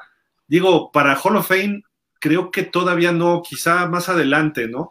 Cornelius Bennett de los Bills es de lo mismo, también creo que es de los que no les faltó un poquito, ¿no? A pesar de que llegó a cuatro Super Bowls, etcétera, cinco veces Pro Bowl, que para estos niveles hemos visto que llegan al Hall of Fame y son ocho o diez veces Pro Bowl, seis, siete veces All Pro. All Pro es el mejor en su posición, ¿no? Pro Bowl a veces tiene que ver un poco con la popularidad.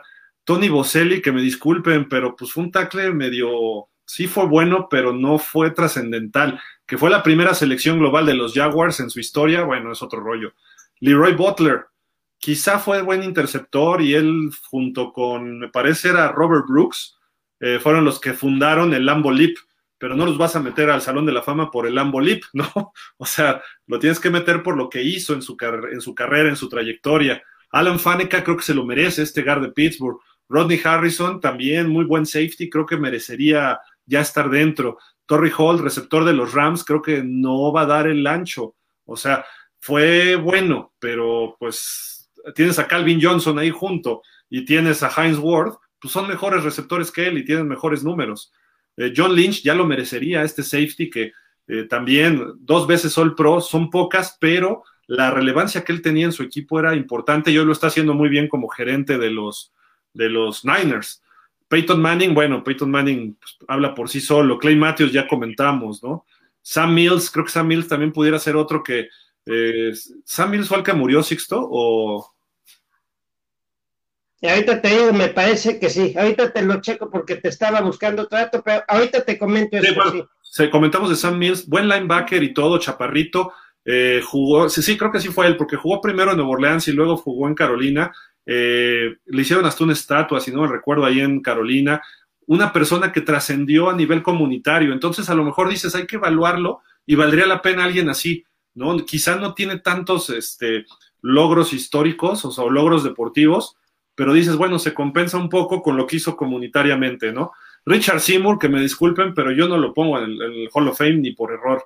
Eh, terminó en Pittsburgh, en Oakland, perdón, en los Raiders de Oakland, eh, pateando jugadores, haciendo babosada y media. Sí le fue bien con los Pats, pero después hizo Eh, hay dos, tres años muy malos con los Raiders. Steve Tasker, pues podría ser, también es una persona que ha hecho mucho en la comunidad, el mil usos de equipos especiales, era receptor reserva, etcétera. No lo hizo mal, pero pues creo que esas posiciones lo, lo limitan un poco, ¿no? Fred Taylor, corredor de Jacksonville y luego de los Pats, tiene buenos números, pero Fred Taylor, si le preguntamos al, 10 personas, eh, nos van a contestar de él dos personas y uno le va a Miami porque lo recordamos porque nos puso una paliza a él en un juego de playoff.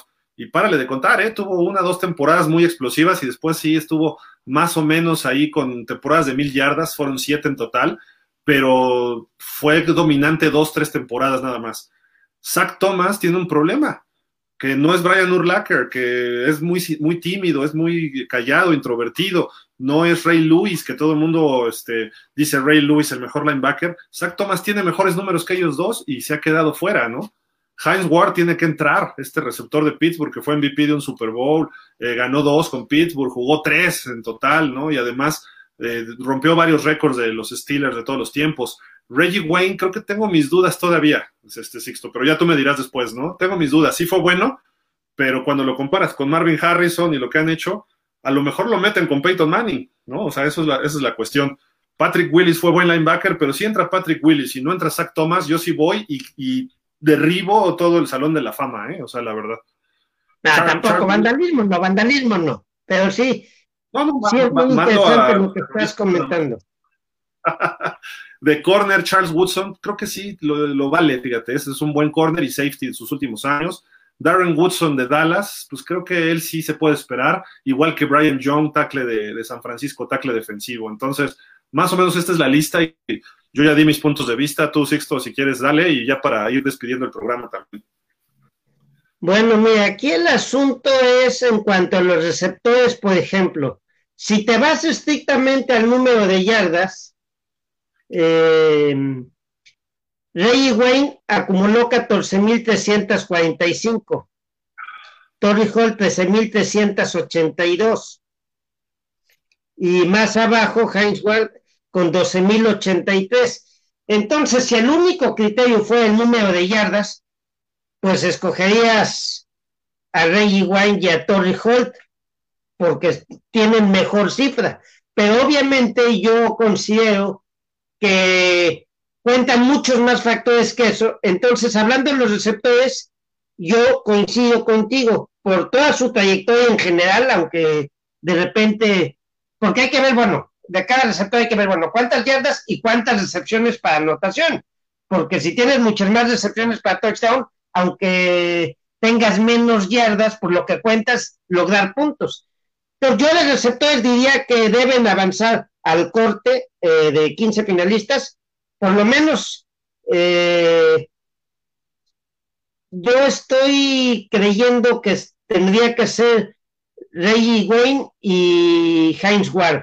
Torrey Holt como que tuvo más yardas que Heinz Ward, pero yo creo, por decir algo, que serían eh, los que Reggie Wayne y Heinz Ward. Ahora, revisando la lista, haciendo una mención rápida, así como tú lo señalabas, se me, se me perdió, aquí está. Sí, yo creo que, por ejemplo, de Tony Boselli tú comentabas, y creo que ahí hay un error, eh, muchos le mencionan que fue el primer elegido en el draft en la historia de los jaguares, pero como tú decías, ¿y eso qué? O sea, si te eligieron en el primer lugar en el draft, qué bueno, porque eso quiere decir que traes buena imagen del fútbol universitario pero en mi opinión debe ser que ya te elegimos primera o quinta o sexta ronda, que bueno, ahora empieza a demostrarlo en la NFL, porque este Salón de la Fama del fútbol americano profesional, lo que hayas hecho en el colegial, para eso está el Salón de la Fama en Atlanta. Entonces, eh, Tony Boselli, que le pongan mucho mérito porque fue el primer elegido en el reclutamiento en el los Jaguares, pues eso para mí no, ahí coincido contigo, como que no le veo no le veo tanta trascendencia a su trayectoria. Te voy a mencionar rápidamente los que yo le veo más mérito. Fueron de esta lista de 25 semifinalistas, son 10 jugadores ofensivos y 15 defensivos. Para mí creo que tienen que estar en los finalistas y con mucho mérito, bueno, ni hablar, Peyton Manning primero que nada. Luego Heinz Ward y Jerry, y Jerry Wayne.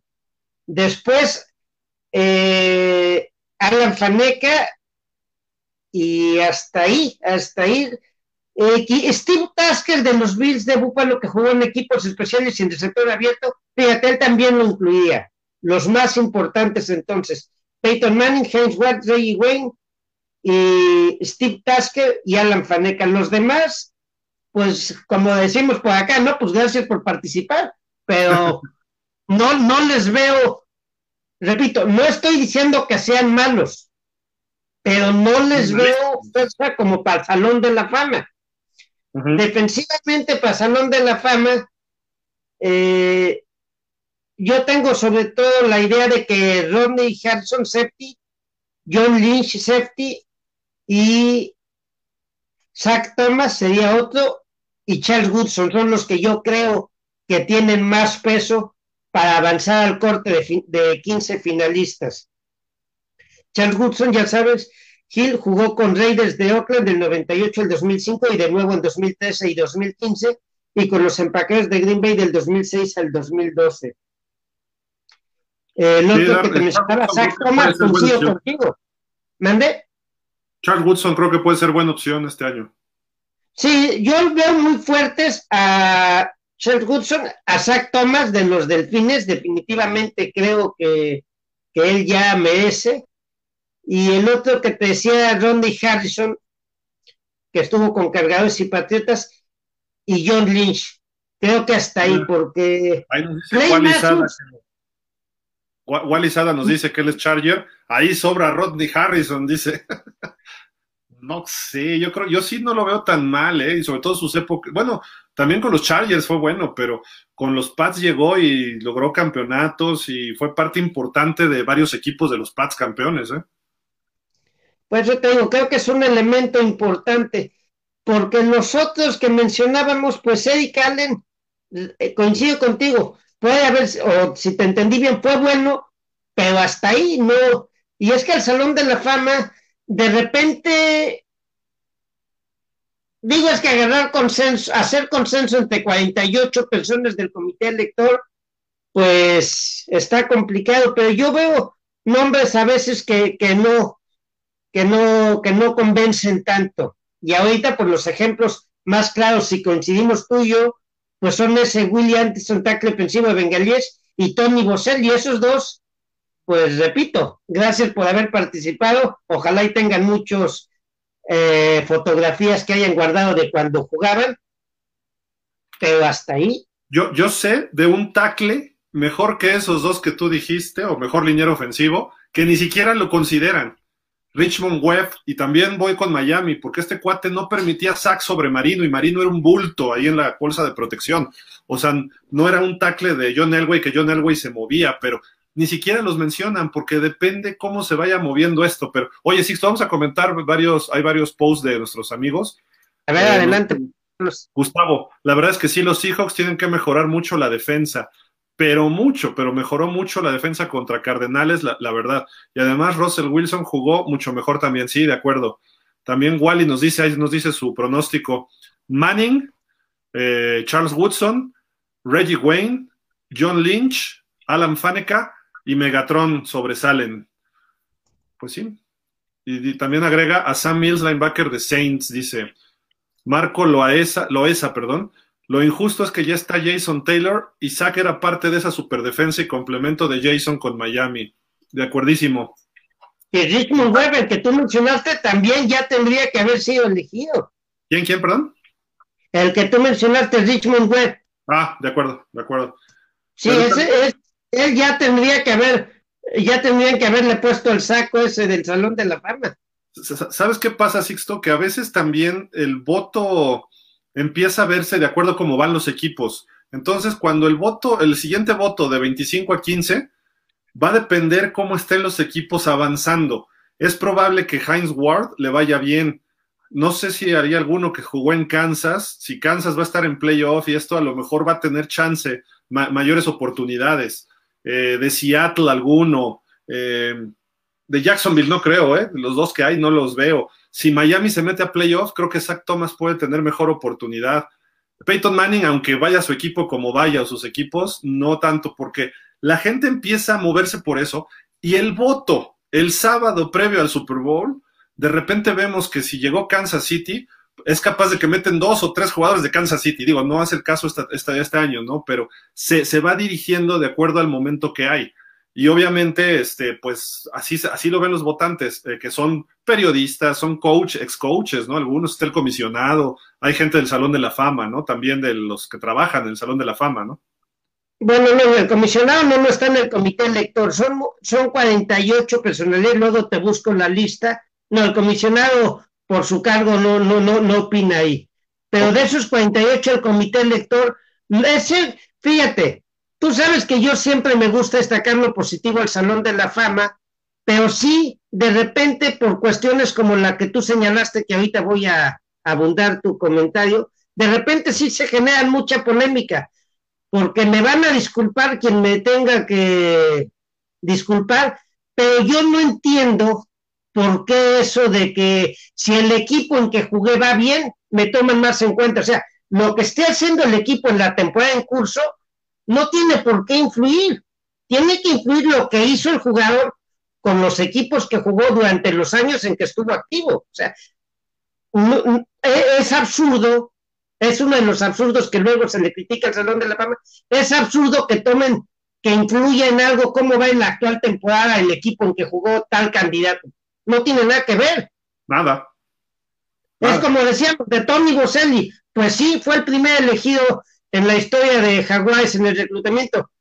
Y como tiempo hay, y eso como para qué me sirve, para evaluar su calidad, porque aquí tienes que el Salón de la Fama, que por lo general hace, bueno, uno destaca siempre en lo positivo, ¿no? Pero José Roberto Espinosa, que en paz descanse, si tú te acuerdas, pues bueno, estamos hablando en México de gente legendaria de que cubría la NPL, pues entre otros, José Roberto Espinosa, que en paz descanse. Y si tú te acuerdas, él hizo un berrinche como del tamaño del mundo cuando fue elegido Mike Irving. Ah, pues yo también. No recuerdo ahorita el año, pero me acuerdo que en esa semana previa al Super Bowl estábamos ahí y yo nada más vi la reacción de él cuando fue elegido Mike Irving y, y además muy justificado el, el berrinche que hizo en esa ocasión, porque no voy a decir que Mike Irving haya sido malo, todavía te lo puedo entender como muy bueno, pero tanto para el Salón de la Fama, pues... Es que si Ahora, el Salón de la Fama no nada más es en el campo, es la imagen, la personalidad, lo que hace en la comunidad, la trascendencia del jugador. Pero no tiene por qué ser, o sea, para reconocer la trascendencia en la comunidad está el premio Walter Payton Men of the Year. Ese reconoce lo que haces en el campo y lo que haces en la comunidad. Para el Salón de la Fama solo debería de tomarse en cuenta lo que haces en el terreno de juego, en tu posición, que como que como corredor o defensivo, ahí solamente debe tomarse en cuenta. Si, si tus días de descanso vas y donas mil despensas a la gente de pocos recursos de tu ciudad, qué bueno, admirable, aplaudible, el candidato al, al trofeo Walter Payton, nombre del año. Pero para el Salón de la Fama no tiene por qué contar lo que hagas en la comunidad. Para eso está el premio Walter Payton Nobel. ¿Estás de acuerdo con Michael Irving? Ahí voy. Michael Irving, durante su época como jugador, estuvo envuelto en cualquier cantidad de escándalos, de adicciones o de escándalos fuera de la cancha. Entonces, ¿cómo, cómo, cómo, tomar en cuenta eso? Si cometió situaciones negativas, pues que lo sancionen con multas o con suspensiones, como hace la liga en algunos casos. Pero para el Salón de la Fama, pues solamente debe contar lo que hagas o dejes de hacer para que no seas elegible, lo que hagas o dejes de hacer en el terreno de juego. Todo lo demás lo platicamos en otras circunstancias. Pero, por ejemplo, el Salón de la Fama no significa que tú hayas roto todos los récords del mundo o que has ganado todos los Super Bowls. Significa que eres una persona digna de estar ahí. Tú dijiste 350 más o menos de 5 mil. de 25 mil. Y esos 25 mil, ¿cuántos jugadores se quedaron con ganas de ir a la NFL? O sea, son millones de gringos que, que se han quedado fuera y nada más llegan 350 jugadores, coaches, etcétera, ¿no? Entonces dices, 350 personas, tiene que ser gente muy selecta, tiene que ser gente que trascendió, que puede, no, no, me refiero de marketing, pero sí representan a la liga. O sea, Drew Brees representa a la liga, eh, Tom Brady representa a la liga, Peyton Manning, pero tú dime, Aaron Hernández representa a la liga, digo, no está en el Salón de la Fama, obviamente, pero tú dices. estarlo nunca. No, no, por supuesto, él ni siquiera trascendió a nivel fútbol, sí tuvo buenas temporadas, pero hasta ahí. Pero vamos a hablar, por ejemplo, Ricky Williams, fue un jugadorazo, pero el tipo se metía a todo lo que podía fumarse, ¿no? Entonces dices, pues el tipo vive en otro mundo. Eh, tendría los méritos, porque es uno de los corredores que está por ahí como con seis mil, siete mil, ocho mil yardas, fue líder corredor de la liga en algún momento, le competía a la Danian Tomlinson, le competía a Chris Holmes, dices, pues que metan a Ricky Williams, si lo que hace fuera del campo no afecta. Entonces, yo creo que es, es integral, Sixto, ahí sí yo no estoy tan de acuerdo porque sí, obviamente tienes que ser un gran jugador, pero tienes que ser un líder dentro de tu equipo, tienes que ser un líder dentro de tu grupo de fans de la comunidad y además que, la gente diga, ah, qué bueno que está, por ejemplo, Dan Marino hizo hasta un hospital contra el autismo en Miami. Eh, dices, esto trasciende más allá del fútbol. Entonces dices, como dice por ahí, este, no me acuerdo quién lo dijo, si Ray Nietzsche, no sé quién, dice, cuando se acabe el mundo y se extinga, van a venir los, los aliens y van a llegar a Canton, Ohio, y van a ver ahí y van a encontrar a los mejores seres, seres vivos, este, representados, los mejores seres humanos y mejores deportistas en la historia de la humanidad, ¿no? Eso creo que sí es importante. Que, y aparte, ¿cómo lo presentan? Lo que tú dices. ¿Por qué? Porque Zach Thomas nunca tuvo ningún escándalo. Ninguno. Y Ray Lewis, ¿qué ole? Ray Lewis, pues es, fue fue exonerado, pero hay la duda razonable de que él mató a dos personas, ¿no? Entonces dice. No, no, no, no, no, espérame, espérame. Ray Lewis, según todo se, dio, fue culpable de obstruir la justicia, pero según, según lo que se vio en su momento, de, de aquellos asesinatos no tuvo nada que ver. O sea, él estaba en el lugar, eh, no me acuerdo ahorita cómo, pero estaba en un lugar en un club nocturno o algo así, festejando después de algún Super Bowl, y él, él sí se le encontró culpable de que como que obstruyó la justicia, pero que él haya tenido que ver con esos crímenes para nada. Bueno, lo que trascendió en su momento. Y además encontraron sangre en él esa noche, etcétera. Hubo varias cuestiones muy extrañas y muchas personas lo señalaron, pero se salieron en cuestiones técnicas de abogados se salieron, la NFL apoyó y quedó libre y al año siguiente fue campeón del Super Bowl. Ese era el Super Bowl 34, que él estaba en Atlanta y saliendo se armó la bronca y ahí hubo dos personas que dicen que uno de esos chavos le sacó un cuchillo a Ray Lewis y Ray Lewis le fracturó la mano, le quitó el cuchillo y se los clavó a los dos que lo estaban atacando, porque se armó una bronca a la salida de una reunión y ahí quedaron muertos estas dos personas bueno, pero ahí está otra cosa. O sea, si tú te ataca a alguien con un cuchillo, pues tú te los tienes que quitar para defenderte. Sí, por eso. Y ahí puede ser donde te hayas sangrado, que te hayas cortado con el cuchillo. O sea, ahí también hay que separar de lo que se dice de lo que se comprobó. El hecho de que haya tenido sangre en la mano, quizás se cortó cuando le quitó el cuchillo al, al muchacho ese que lo amenazó. No pero de hecho que nos haya matado, pues, se, fueron por otro lado, aceptó su culpa de obstrucción a la justicia por lo del traje y las pruebas de sangre, y eso lo culparon y nunca lo culparon del asesinato como tal. Es el caso de Ray Rice, el otro jugador de los Ravens. Pues la mujer lo, se va, lo va a golpear, lo está golpeando en el elevador, y el tipo de repente le pone un derechazo y la, la señora cae noqueada. ¿Por qué? ¿A qué voy? Ray Lewis pues, es un linebacker, un tipo enorme, y estos chavos, porque eran chavos de 18 o 20 años que estaban trabajando por ahí, eh, pues son personas normales, como tú, como yo, que no, no, estamos preparados físicamente. Entonces, ¿quién sabe qué pasó ahí? Eso sí no se sabe, pero llega el momento en que Rey Luis, pues lo atacan y él, o sea, las muestras estaban de que traía la fractura de mano uno de estos chavos y comprobaban que coincidía con la fuerza que habría aplicado Rey Luis. Y eso para, para, qué le, ¿Para qué le llegan con un cuchillo? O sea, si tú llegas con un cuchillo a alguien, pues ni modo que se te tome la foto y sonría, se tiene que defender. o sea, lo, lo, que sea, si tú mataste a alguien en un pleito es homicidio, aunque te hayas defendido.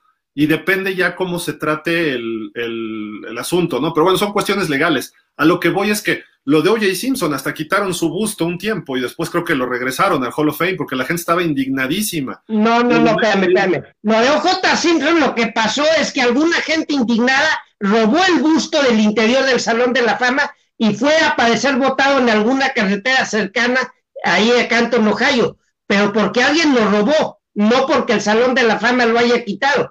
Y ahora, ya que mencionas lo de J. Simpson, él está en el Salón de la Fama por los logros que tuvo como jugador y por eso no se le debe dejar de tomar en cuenta como legendario el deporte.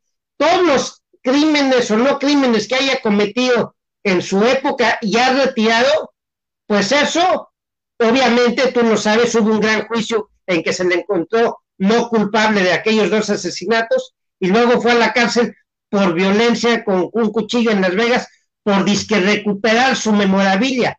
Pero todo eso es, va para su mancha como persona y a su historial delictivo, pero eso no tiene por qué afectar con su trayectoria en el Salón de la Fama, porque fue muchos años después de que se retiró del deporte. Y el Salón de la Fama, este, entras por tus méritos como jugador, como líder del equipo en el vestidor, en los entrenamientos, yo incluso no coincido contigo en lo de que tu labor con la comunidad.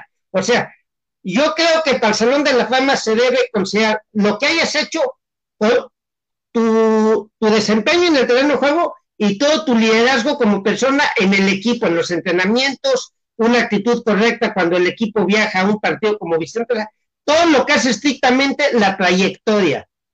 Repito, si le vas a premiar que ayuda mucho a la comunidad, Qué bueno, el nombre del año, para eso está ese, ese reconocimiento que desde 1999 asumió el nombre, le pusieron el nombre de Walter Payton. Y por otra parte, para el Salón de la Fama sí, de repente, pues hay que dejar afuera cosas que no tienen que ver. Pues yo digo que sí tiene que ver tu vida en un Salón de la Fama, porque no estás hablando de el libro de récords, no estás hablando de ni siquiera el anillo de honor de tu estadio, ni siquiera el salón de la fama de tu equipo. Estás hablando de algo que trasciende más allá. Por ejemplo, mira, acá hay un comentario de Wally Sada, dice, por algo Pete Rose no está en el Hall of Fame del béisbol, totalmente de acuerdo. Wally Sada, el único tema de controversia es que Tony Boselli está considerado el mejor jugador de los Jaguars de todos los tiempos, con Jimmy Smith un poco detrás. Pues sí, digo, este tema podemos seguir hable y hable y hable y hable, y la cuestión, por ejemplo, de OJ Simpson, estoy de acuerdo, fue todo después de su carrera, pero pues es una figura, era comentarista de televisión de la NFL. Creo yo que todo esa, eh, ese movimiento que hubo en el 93 para que quitaran su busto del Salón de la Fama, muy válido, eh, y que lo escondieran, pues también válido, que hagan lo que quieran, y si se lo robaron, bueno, pues eso es otro rollo, pero hubo un movimiento muy fuerte para que no estuviera en el Salón de la Fama. Y luego lo de Michael Irving fue terrible. Dion Sanders no estuvo en escándalos y Dion Sanders tiene algunas marcas, pero el tipo no tacleaba, era un jugador incompleto. Entonces, ese tipo de cosas hay que evaluarlas bien y no nada más porque Jerry Jones los presente y diga, estos son mis jugadores de Dallas Cowboys, o en su momento que llegue Robert Kraft y diga, todos son mis Pats. Digo, los Pats probablemente si yo te pregunto ahorita cuántos Pats van a estar en el Hall of Fame que no sea Tom Brady, Gronkowski, pues van a ser contados porque todo giraba alrededor de ellos y cambiaba mucho el personal de los Pats. Rodney Harrison merecería, eh, Teddy Bruschi quizá, eh, Willie McGinnis, esos deberían estar dentro, pero esos tuvieron otra época y esos ni siquiera están considerados aquí. Y, no eran malas personas, eran buenas personas en todo su aspecto. Pero en fin, digo, podemos seguir hablando. Ty le tardó mucho en entrar y era un super corner. Entonces, Sixto, nos tenemos que ir porque ya ahorita viene el primer programa de Ladies Night en miércoles por la noche, ahorita a las 8. Pero podemos seguir el tema, ¿te parece, la próxima semana? Me gustaría mucho que continuemos el tema la próxima semana porque creo que hay mucha tela de qué cortar de lo que estábamos platicando ahorita y me quedó pendiente platicarte algo de Ricky Williams que tú decías ahorita de su trayectoria. Pero bueno, sí, este tema lo seguiremos el próximo miércoles y mientras tanto pues agradecer a quienes nos ven y agradecer la oportunidad nuevamente de platicar contigo Gil y con Antonio que estuvo y se tuvo que ir antes del programa. No, sin, duda, Sixto, siempre es un gusto estar aquí debatiendo y peleándonos que si OJ Simpson y todos estos, pero bueno. Eh, Ese tema sigue la próxima semana, ¿eh? Hay cosas... Ya, Sixto, ya, ya, supéralo. pero bueno. Bueno, pues entonces, muy buenas noches a ti y a quienes nos ven y nos saludamos el próximo miércoles, primero Dios. Exacto, muchas gracias a toda la gente que escribió, Gustavo, Wally, Ivonne, Emanuel, eh, Marco, todos, gracias, gracias como siempre. Y pues digo, podemos hablar horas de la historia del NFL, pero pues lamentablemente es, hora y media, ya nos pasamos hasta hora 45. Muchísimas hay gracias. Hay que poner otro programa aparte el de los miércoles, hay que darle otro horario. Cuando, cuando acabe la temporada, nos podemos echar toda la semana si quieres. Bueno, pues ahí, lo platicaremos, te, te convenceré de ese asunto. Para que sea miércoles, jueves y viernes. Vamos a invitar también a Wally a que venga a este programa. También Wally, un súper conocedor de la historia del NFL, está con nosotros en otros programas, eh, también está en el Fantasy. Te invitamos a ver si el próximo miércoles nos acompañas, Wally. Nos despedimos, quédense. Ahorita viene Ladies Night NFL y eh, nos vemos mañana también a las 3. Ya dijo Toño, es el programa de la NCAA y a las 6 tenemos el, el de Live NFL también con ustedes. Muchísimas gracias, pásenla bien, buen buen miércoles y buen Thanksgiving. Aprovechen el Thanksgiving quienes, ¿por qué no? Comer algo de pavito también nos caería bien a todos, ¿no? Aunque seamos mexicanos. Me gusta la idea de lo de comer pavito. A ti no, Sixto, ya te vi la panza, ¿no? ah, ya me vas a balconear. Bueno, entonces me limitaré a un, a un sándwich de jamón, pues. Eso es todo. Por lo menos de pavo, sándwich de jamón de pavo. Saludarte, Gil. Igualmente, cuídate, Sixto, que todo salga bien allá en Cancún. Vámonos, gracias, hasta la próxima.